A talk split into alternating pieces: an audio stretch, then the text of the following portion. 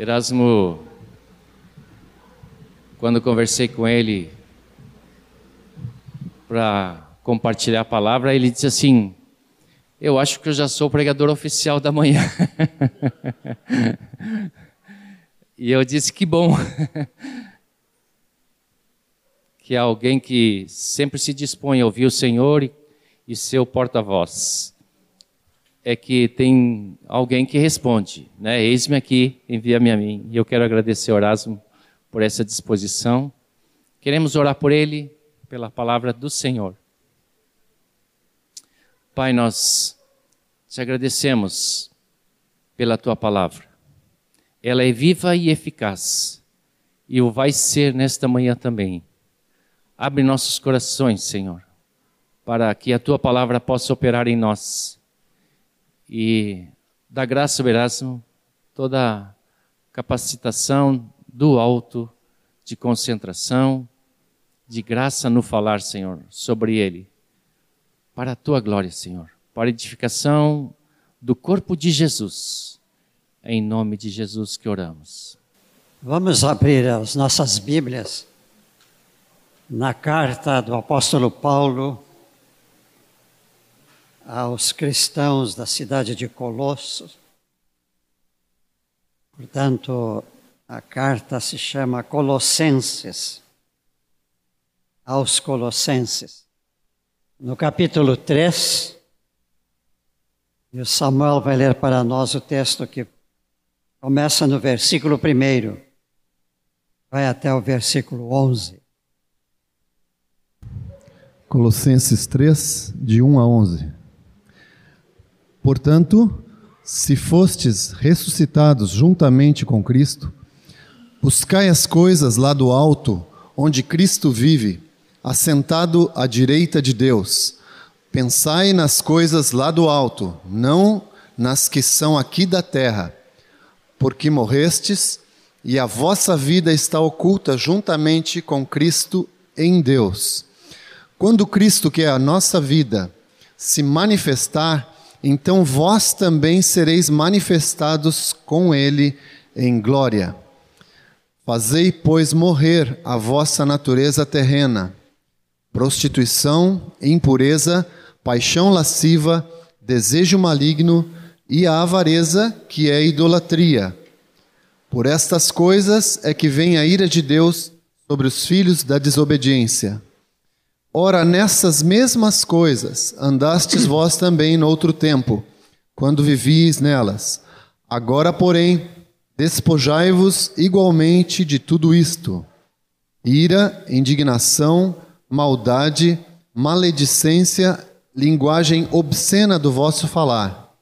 Não mintais uns aos outros, uma vez que vos despistes do velho homem com os seus feitos, e vos revestistes do novo homem, que se refaz para o pleno conhecimento, segundo a imagem daquele que o criou, no qual não pode haver grego nem judeu, circuncisão nem incircuncisão, bárbaro, cita, escravo, livre, porém Cristo é tudo em todos.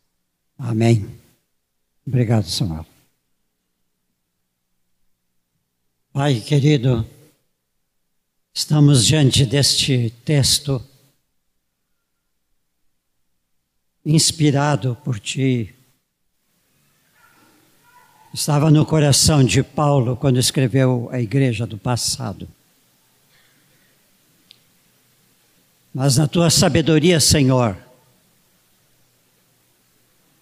dentro do teu planejamento, tu tens perpetuado esta palavra até os nossos dias. Certamente ela estará até a vinda do Senhor Jesus. Porque essa palavra diz aquilo que está no teu coração para conosco, Senhor, os teus filhos.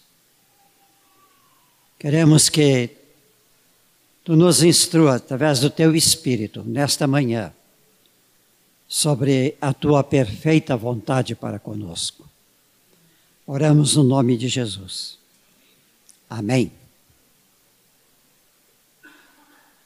Nós todos que estamos aqui nesta manhã temos o imenso privilégio de sermos e de compreendermos perfeitamente o fato de que somos criaturas de Deus e que fomos criados para Ele. Mediante a obra do Seu Filho Jesus Cristo, Ele nos resgatou das trevas do pecado e nos trouxe para a Sua maravilhosa luz. O texto de Efésios 4:3 nos diz que Deus nos escolheu nele, aqui é em Cristo, porque ele vem fazendo referência à pessoa de Cristo. Deus nos escolheu em Cristo antes da fundação do mundo para sermos santos e irrepreensíveis. Perante Ele. E em amor nos predestinou para Ele. Em Romanos 8, 9, diz que Deus nos predestinou para sermos conformes a imagem do seu filho, a fim de que ele seja o primogênito entre muitos irmãos. E também ele quer que nós tenhamos o pleno conhecimento do seu filho. Para isso nós temos que alcançar a perfeita varonilidade à medida da estatura da plenitude de Cristo. E lá em Gálatas diz que Cristo tem que ser formado em nós, Cristo formado em vós. É com este embasamento de declarações que falam que Deus nos fez para Ele, Ele tem um propósito para nós, um propósito eterno. Ele nos chamou, Ele nos predestinou para uma vida cuja marca tem, que ser esta. Santos e irrepreensíveis perante Ele e que nós sejamos a imagem do seu Filho Jesus Cristo. Meus irmãos, se nós todos estamos buscando alcançar essa vontade de Deus para nós, creio que todos nós sabemos que ainda não atingimos plenamente. Porque a vida cristã não vem para nós de uma hora para outra. A salvação vem. O Espírito Santo vem. Mas a vida cristã é um processo de crescimento. E à medida que nós vamos crescendo, porque nós estamos procurando fazer a vontade de Deus, nós vamos recebendo revelações e então vamos crescendo. Até aquele dia, quando o Senhor voltar e nos chamar para nós irmos com Ele, para a grande glória na casa do nosso Pai eterno.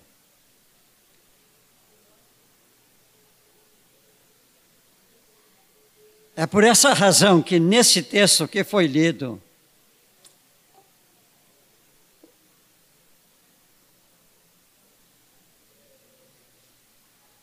Paulo vai dizer, ou chamar a igreja a qual ele escreve essa carta, eleitos de Deus, santos e amados. Como essa carta tem, Deus tem conservado através dos séculos e ela chegou para nós, é a mesma carta que Paulo escreveu para a igreja aos Colossenses, é a mesma carta escrita para a igreja em Porto Alegre e a igreja no mundo todo. Então nós podemos também nos incluir nesses santos, eleitos, santos e amados de Deus. Quero fazer uma pergunta aos irmãos. Os irmãos se consideram isto?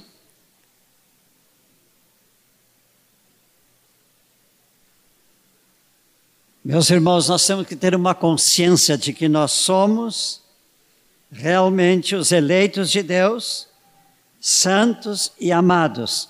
Uma vez que nós fomos batizados, nós fomos batizados e foi declarado para nós por Deus que nós somos santos.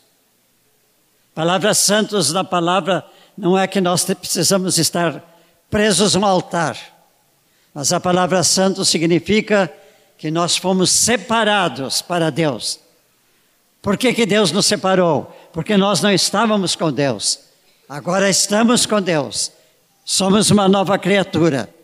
Então nós somos santos.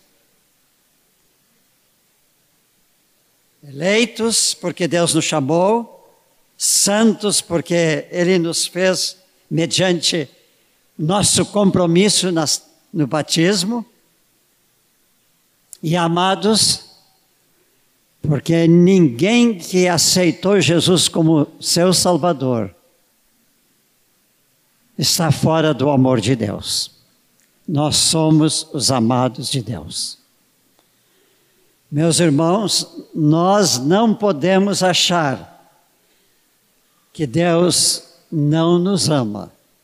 Eu tenho ouvido de muitos crentes, especialmente quando há aconselhamento: Ah, pastor, Deus não me ama, Deus se esqueceu de mim. Meus irmãos, isso é mentira que vem a nós do inimigo. Nós somos amados de Deus. Nós é que podemos nos considerar não amados porque não estamos entendendo ainda quanto Deus nos ama. E se alguém perguntar, mas me prove que eu estou sendo amado por Deus. Cristo Jesus morreu por ti. É a maior prova do amor de Deus por nós. Isso é fundamental, irmãos.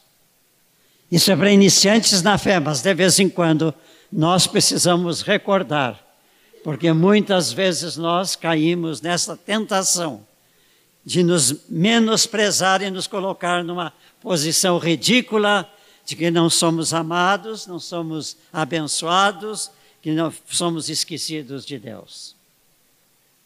Amém? Nesta, nesse texto que nós lemos, o apóstolo está apresentando à igreja em geral e a nós virtudes que uma vez que forem encontradas em nós, mostrarão de uma forma visível que Cristo está em nós.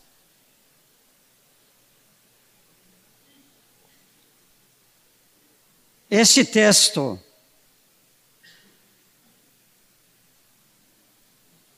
faz algumas declarações que eu gostaria de sublinhar.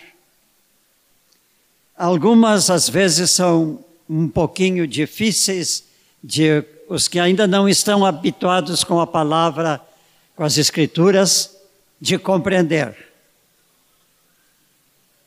Por exemplo, ele começa dizendo: buscai as coisas lá do alto.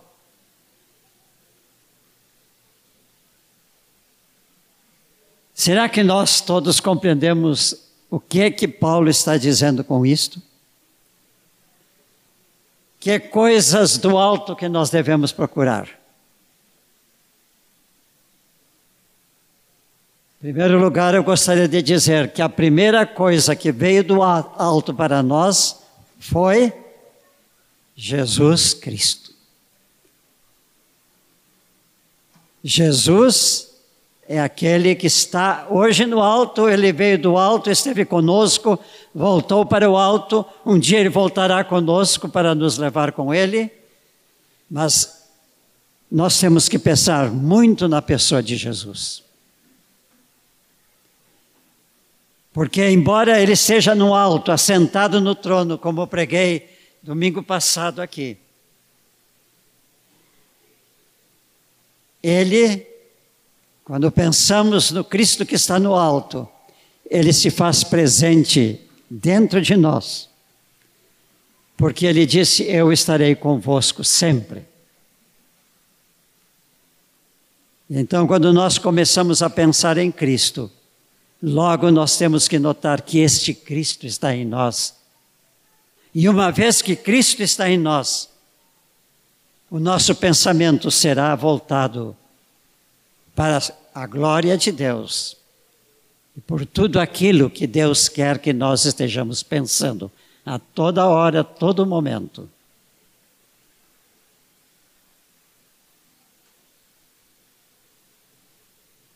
Uma outra expressão que Paulo vai dizer aqui nesta carta, ele vai dizer assim: porque morrestes.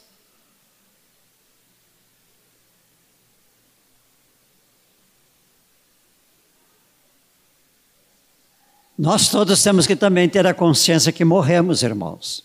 Isso também é fundamental na fé cristã.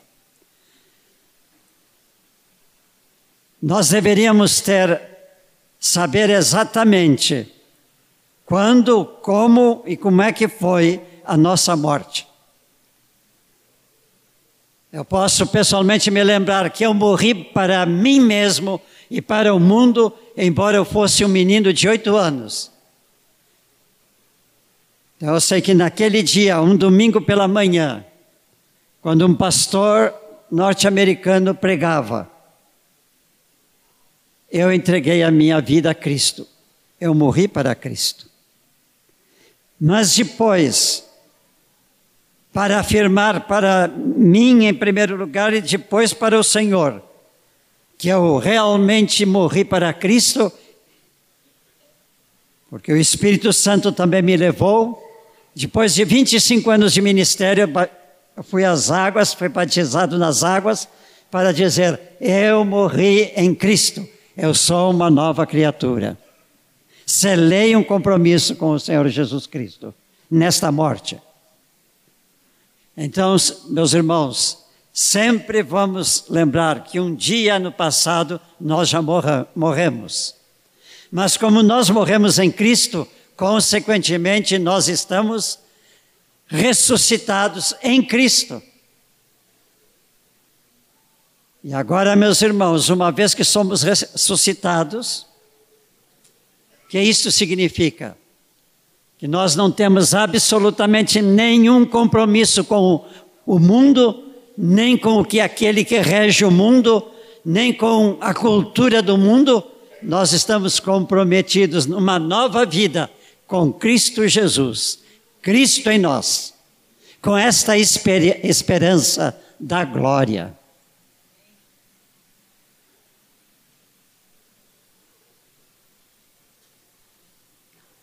Realmente, nós precisamos pensar e buscar as coisas do alto. Jesus Cristo, o que ele fez por nós, tomar consciência disto real, para que isto seja a energia da nossa vida, a força da nossa vida cristã. Eu sei em quem tenho crido, eu sei qual é a minha fé? Para que não haja nenhum momento em que vier qualquer tentação, e elas podem vir, elas vêm, nós estejamos com dúvidas no nosso coração a respeito dessas coisas que foram iniciadas no alto e que vieram para nós na terra.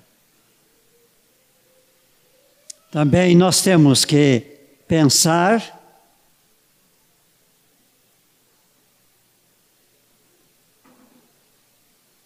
naquilo que é a proclamação que Jesus deixou conosco e que os apóstolos, primeiros apóstolos, nos legaram que é a palavra de Deus. Meus irmãos, nós somos chamados no mundo de hoje para pensar em muitas coisas, né? Há uma tentação em toda essa mídia da sociedade humana de nos levar para pensar em multidões de coisas e encher a nossa cabeça de tantas coisas. Mas, como filhos de Deus, nós temos que fazer separação entre o trigo e o joio das coisas que a cultura do mundo lança, para estarmos afinados com a palavra de Deus. Uma vez eu li numa obra de Karl Barth, aquele grande teólogo do século passado, E ele disse uma frase interessante. O cristão tem que estar com Bíblia, uma Bíblia na mão e a outra Bíblia e a outra mão com o jornal do dia. Quando ele escreveu isso, não havia televisão e todas essas coisas de internet, etc. O que ele estava dizendo é o seguinte: se nós vamos ler as notícias, não é para que elas ponham quaisquer dúvidas na nossa vida, elas não devem pôr isto, mas é para que nós estejamos orando pelos acontecimentos do mundo e confrontando com a palavra de Deus, olhando para a palavra e confrontando a situação do mundo e como este mundo precisa ser mudado por nós cristãos. O mundo não foi mudado, meus irmãos, porque os cristãos em toda parte não estão dando ainda o bom testemunho de Cristo. Nós somos fracos, nós somos falhos. Meus irmãos, quando oramos aqui, que o Ottocar fez uma oração pelos nossos parentes, pelos nossos familiares que não são crentes, veio à minha mente a minha situação. Eu nasci no lar cristão, meu pai era pastor.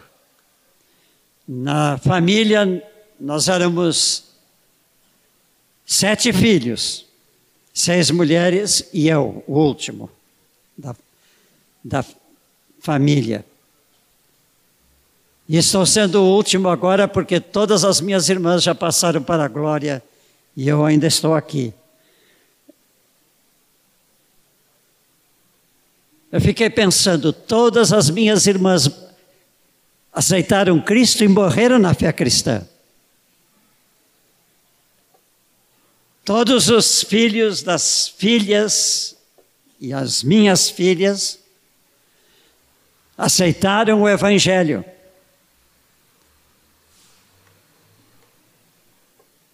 Mas, meus irmãos, aquela geração começou a faltar em Cristo por uma coisa que naquela época a igreja em que estávamos, ou a congregação em que estávamos, não dava importância. Os casamentos que lá se chamava casamento misto, isto é, evangélicos com outros de outra fé. Ali, meus irmãos, casamento de crente com não crente, a menos que haja muita oração, daí a pouco o crente não é crente e o que não é crente também continua não crente. Esta é uma verdade comprovada. Eu comprovei isto no meu ministério do passado. E eu estou comprovando que os casamentos em nossa comunidade aqui, porque há instrução, porque há ensino, esses casamentos têm sido firmes, têm se mantido. Glorificamos o nome de Deus por isto. Mas, meus irmãos, temos que ter cuidado com a próxima geração. Porque se houver qualquer vazio que permita essas possibilidades de casamento fora da bênção real de Deus, é uma porta aberta para Satanás entrar, para destruir a fé cristã. Na outra geração dos que descende da minha família, que são os meus sobrinhos netos, que eu saiba, não há ninguém na fé cristã.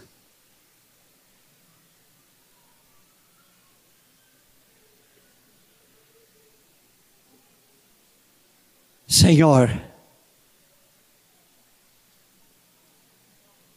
traz um mover do teu espírito, dando à igreja consciência de que os nossos filhos, os nossos netos, a nossa descendência tem que ser ensinada por nós, de maneira que a fé seja plantada desde cedo e permaneça nesses corações.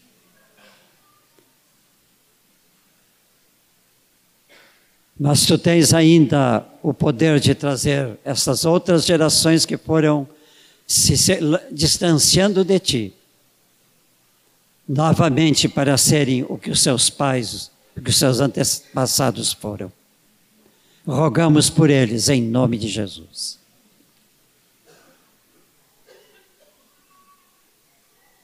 Eu estava dizendo que nós morremos, mas a mesma palavra aqui diz que fostes ressuscitados juntamente com Cristo. Quando saímos da água do batismo, nós éramos novas criaturas, começamos a fé cristã. Para vivermos a fé cristã, realmente como o Senhor espera que nós o façamos, tendo a consciência de que nós somos eleitos, santos e amados de Deus.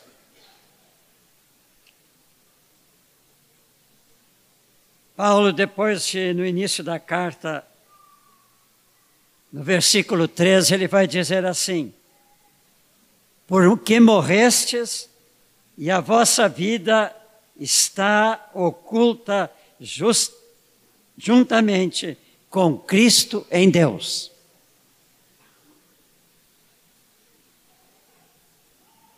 Todos os irmãos têm entendido essa palavra?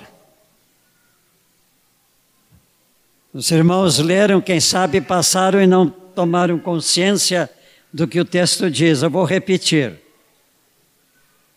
A posição em que nós estamos depois da nossa ressurreição em Cristo. Que a nossa vida está oculta o que significa esta vida oculta?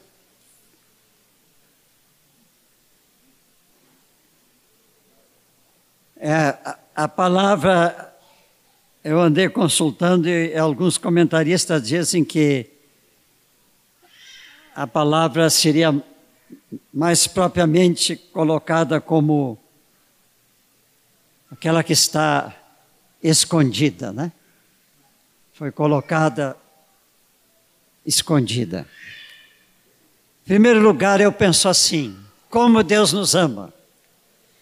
Quando nós nos tornamos filhos seus, uma nova criatura, Ele tomou a nossa vida, que agora é a vida em Cristo, e o texto diz aqui que nós estamos ocultos juntamente com Cristo pôs a nossa vida na pessoa de Cristo e tomou esta vida, e esta vida está debaixo de, do seu esconderijo, isto é, Ele nos está guardando sempre.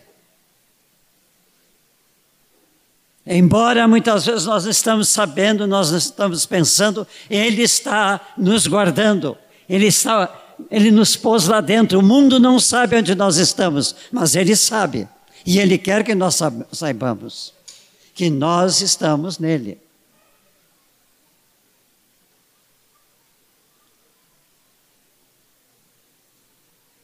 Que bom, meus irmãos, Nós estamos em uma vida que o inimigo não pode nos tocar, porque ele não pode atingir este, este lugar em que Deus nos escondeu nos escondeu do inimigo.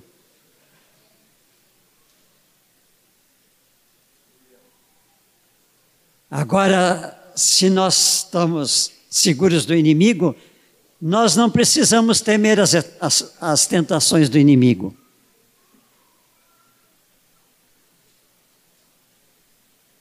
Porque elas não vão atingir se nós estamos em, com Cristo no esconderijo de Deus. Agora, meus irmãos, o problema que nós temos para não estarmos sempre na vida que Deus quer é o problema da tentação.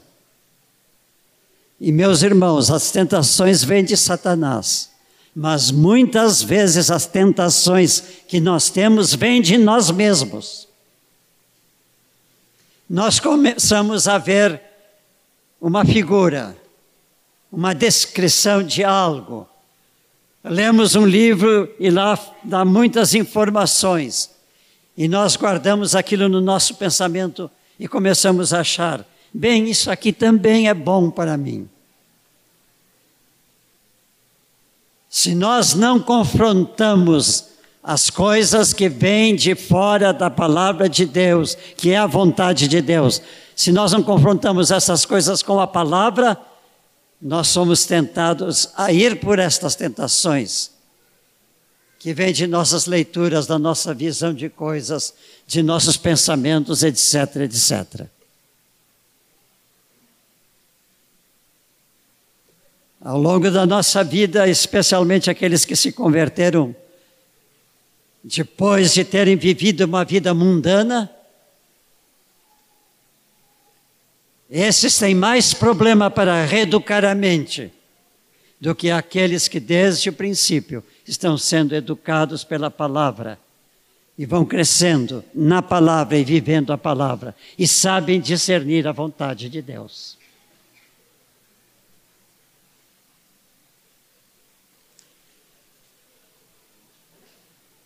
Saibamos que nós temos recursos contra a tentação Saibamos que Deus quer nos livrar das tentações. E a palavra diz que nunca vem tentação de Deus, porque Deus não tenta ninguém. E então, nós precisamos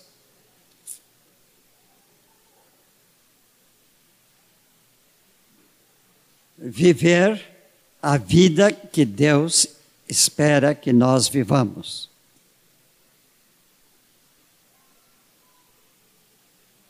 Agora, Paulo vai dizer aqui: fazei morrer a vossa natureza humana. E agora alguém pode perguntar, mas pastor, o senhor disse que nós já morremos. Eu tenho a natureza de Cristo, como é que ele, a palavra diz que é fazer morrer a nossa natureza humana? Bem-aventurado aquele que na hora do batismo morreu e a sua natureza humana acabou. Aquela velha natureza humana acabou.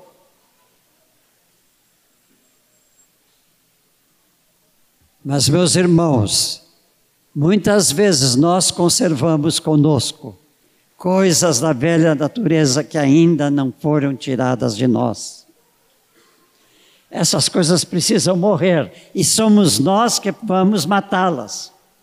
O apóstolo diz assim: fazei morrer. É o imperativo que ele coloca para nós. E então nós temos que fazer essas coisas morrerem. Ah, mas eu gosto tanto disto. Eu sempre fiz isto. Ah, isso aqui me parece bom.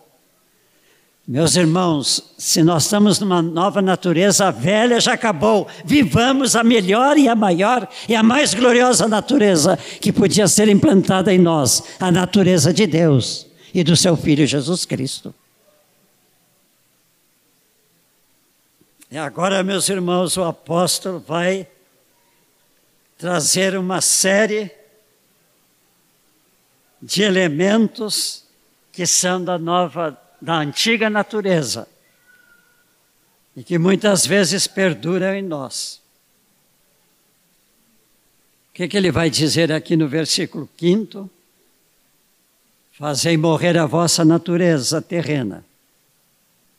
E ele vai dar os elementos dessa natureza terrena: prostituição. Meus irmãos, quando essa palavra está escrita aqui, eu creio pessoalmente que ela está como dizendo: tudo que não é no sexo humano realizado segundo a vontade e a palavra de Deus, está incluído nisto aqui. Meus irmãos, se há um presente que Deus fez para o primeiro homem e que foi preservado para nós através das gerações, é o sexo que Deus nos deu. Mas tem uma finalidade, meus irmãos. Deus definiu para Adão e para Eva quando disse assim: crescei e multiplicai-vos. Deus quer que o sexo seja um elemento para a perpetuação da espécie humana. Agora, na verdade, a palavra de Deus dá outras razões para que o casamento possa ser realizado não somente para isso, mas para a união, para a comunhão de um casal. Agora, quando foge a isto, meus irmãos, é, caímos nisto que Paulo coloca numa palavra só. Nós às vezes pensamos prostituição é ir lá naquela rua em que as mulheres estão se expondo e se trocam o seu corpo por dinheiro. Mas, meus irmãos, até mesmo nós podemos pensar que em muitas pessoas, muitos crentes, há prostituição mental. Isto é da velha natureza que precisa ser eliminado de nós. Fazei, pois, morrer a velha natureza. Meus irmãos, hoje há um desando na sociedade humana ó, a respeito do sexo, né? Liga-se a televisão, em muitos canais só isso que apresentam. Casa...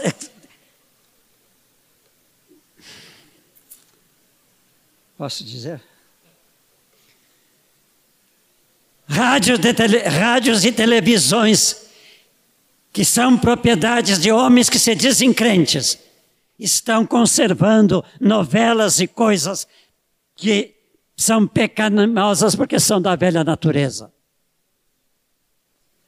Meus irmãos, o dia da condenação, o dia do juízo que o Senhor vai fazer, como é que estes pastores que são donos de televisão vão se apresentar diante do Senhor? que são donos de jornais e deixam as iniquidades do mundo serem transmitidas por esses meios. Eu não devia estar falando aqui, meus irmãos, mas eu gostaria que os irmãos pensassem nisso. Eu devia estar falando, mas como as rádios e as televisões não são abertas para a minha pregação, eu rogo a Deus, Senhor, levanta profetas nesse país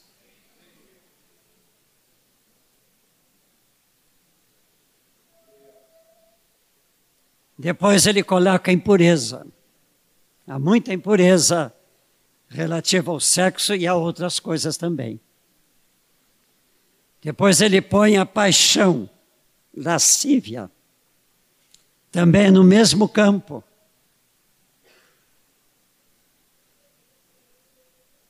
Depois ele vai dizer desejos malignos.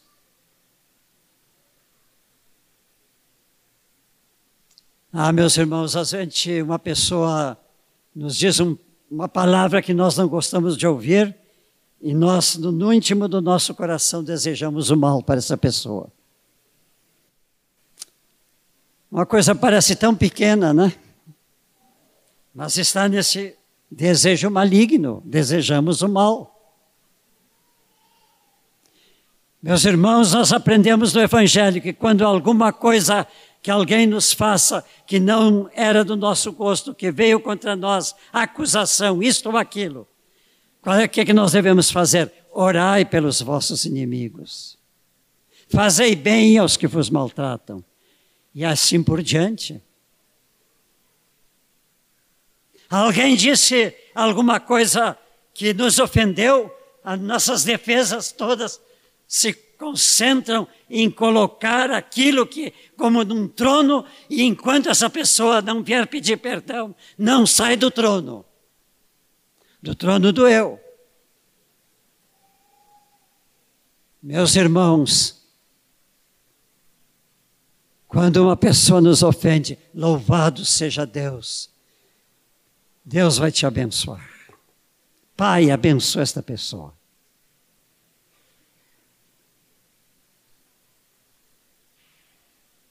avareza. Os irmãos sabem o que é avareza, né? Esse sentimento de posse para ter depois a sua mão fechada com as posses que tem.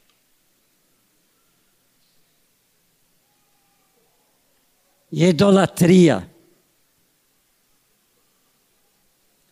Essa palavra idolatria também tem abrangência, né?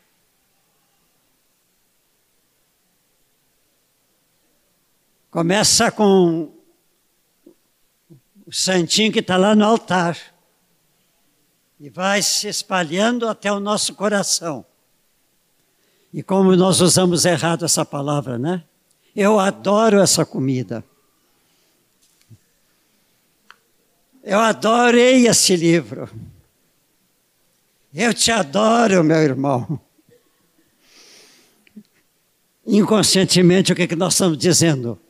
Eu estou te idolatrando. Eu estou idolatrando o livro. Eu estou idolatrando o autor do livro. Eu estou idolatrando isso, aquilo, aquele outro. Fazei morrer a vossa velha natureza, meus irmãos. Eu costumo dizer às vezes para as pessoas, alguns seus irmãos, porque este é o meio em que eu estou mais presente, ah, eu adoro essa flor. Meu irmão, tu és idólatra? É a pergunta que eu faço. Porque eu quero que não esteja no coração daquele irmão aquela palavra, porque ela diz uma coisa que não é verdadeira, que não está em nós. Porque verdadeiramente nós não adoramos uma flor, não adoramos um livro, não adoramos uma joia. Nós temos, possuímos, gostamos. Podemos até amar, mas não idolatrar.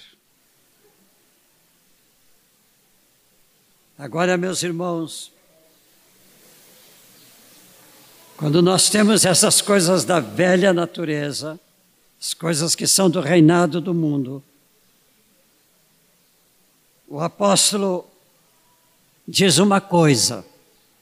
O apóstolo, na carta aos Romanos 1, 18, ele vai dizer: A ira de Deus se revela do céu contra toda a impiedade e perversão dos homens que detêm a verdade pela injustiça.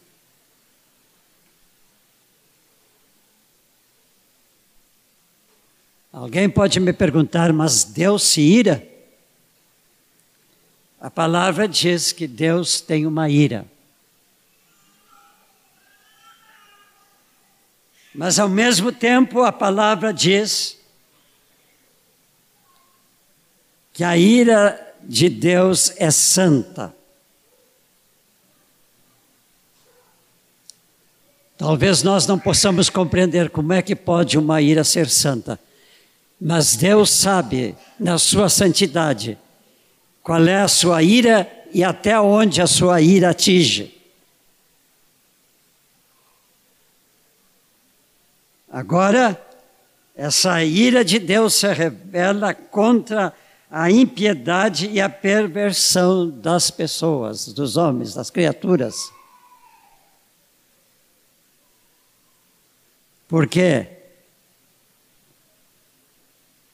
eles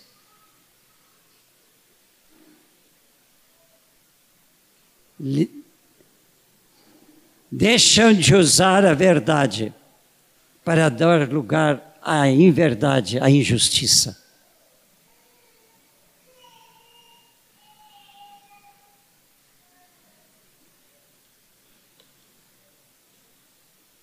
Eu prometo, meus irmãos, que um dia eu vou pedir para Deus que Ele me ilumine e me dê revelação. Eu quero trazer uma palavra sobre o que é a ira de Deus. Mas o fato é que a palavra diz que a ira de Deus vem, ela vem. Eu não vou me contentar porque ela veio sobre o rei Herodes, e ela veio. Não vou me contentar porque ela veio com outros imperadores que fizeram as coisas mais tristes, especialmente aqueles que destruíram cristãos. Mas ela veio. Agora, não sei se em doses menores ou maiores, Deus manda às vezes para nós quando nós estamos nessa situação de pecado.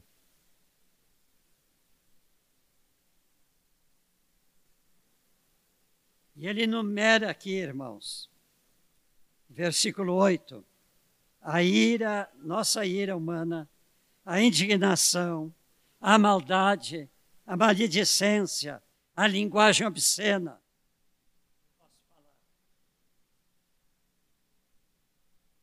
Então, agora no versículo 9, ele vai dizer: pedir para vocês se desvestirem de tudo isso.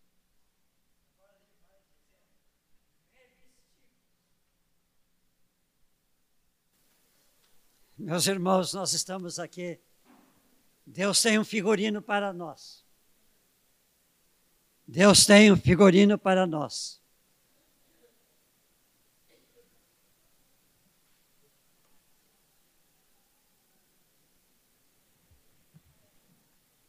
O figurino de Deus, estão me ouvindo? O figurino de Deus é este. Vocês estavam numa sociedade que deu um figurino de perversidade. Agora, eu tenho um figurino para vocês. Por isso que ele diz assim: despivos e vestivos. Obrigado. Destivos. E agora, nós estávamos despidos Agora vamos nos revestir. Nós somos novas criaturas, ganhamos roupas novas também. As roupas que Deus fez para nós. E então, as nossas roupas são apresentadas. O figurino agora vai passar folha por folha.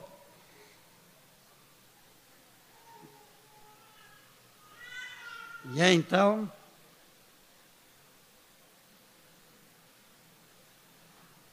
ele vai dizer: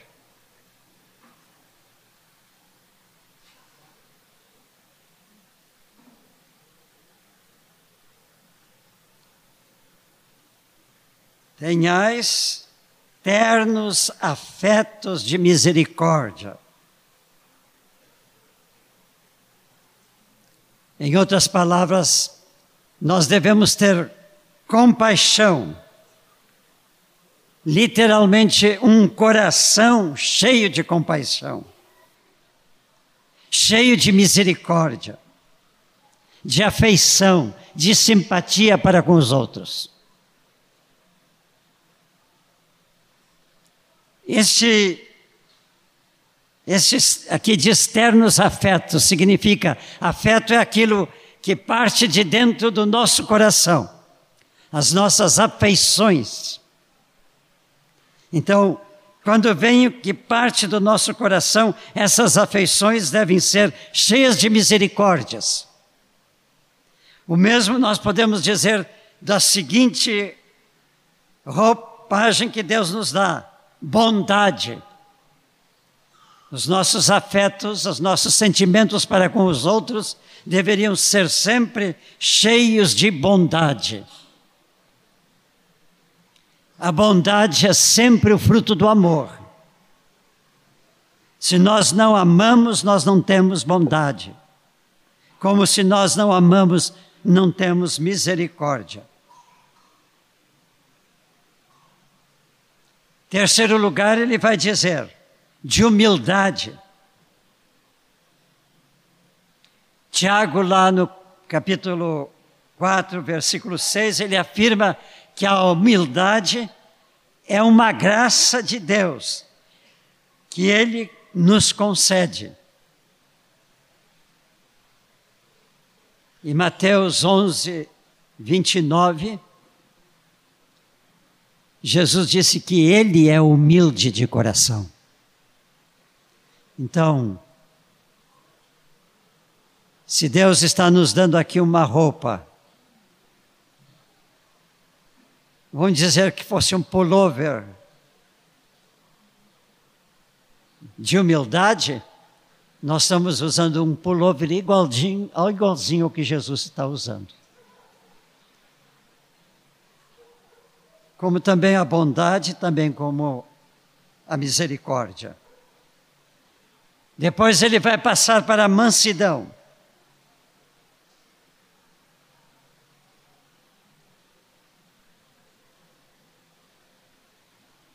A mansidão também é um fruto do nosso coração. Lá nas bem-aventuranças, Jesus disse que bem-aventurados os que são mansos de coração. Ou seja, são cheios de brandura, de tranquilidade. Dentro deles não há contrariedade, toda essa série de coisas que estão fora da mansidão. E depois ele dá um quinto roupagem, a longanimidade. Essa palavra não é muito usada, mas ela é um fruto do Espírito Santo em nós, como os outros também são. Mas especialmente esta, porque ela caracteriza a pessoa paciente a pessoa que é clemente, que suporta os outros, é aquela pessoa que sabe tolerar o próximo. Meus irmãos, a Bíblia diz que Deus é também longânimo. Então, esse é um atributo de Deus. É uma roupagem que Deus tem, que nós também devemos vestir.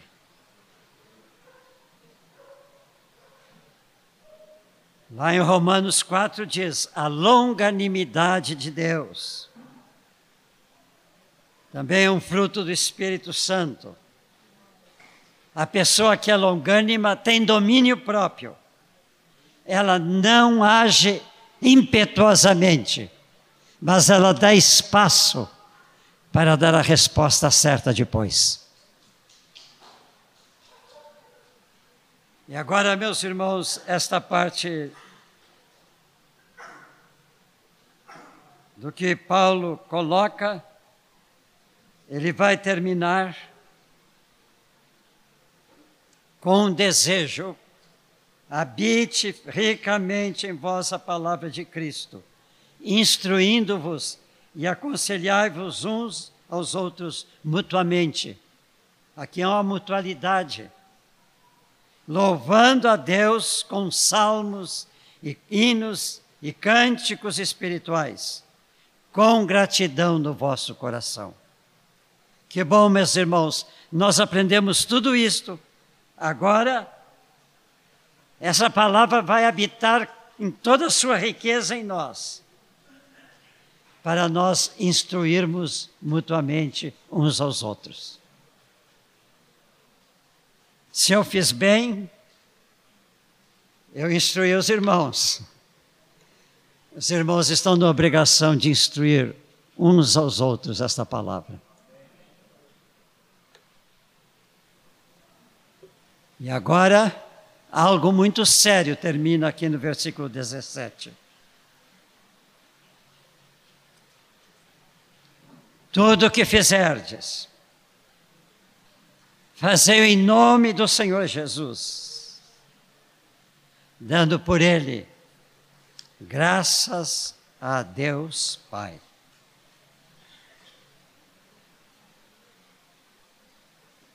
Queridos, isso foi o que Deus colocou no meu coração. Quando eu abri a palavra e disse: Senhor, o que que tu queres que eu fale?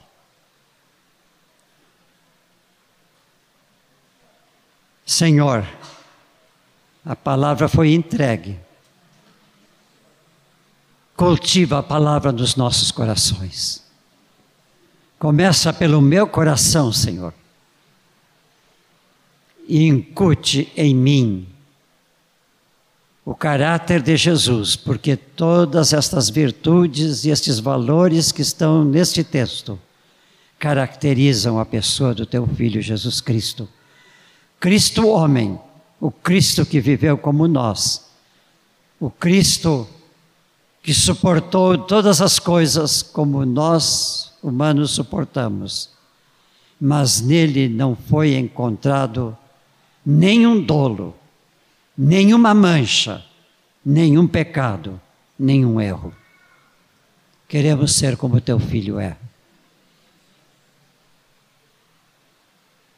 Que a bênção do Senhor Jesus transmita o seu caráter para nós, para que sejamos no mundo o que Ele pede de nós, luz do mundo e sal da terra para que os nossos amigos que não são de Cristo, para que os nossos colegas que não são de Cristo, para com os nossos aqueles que nos servem nas suas profissões que não são de Cristo.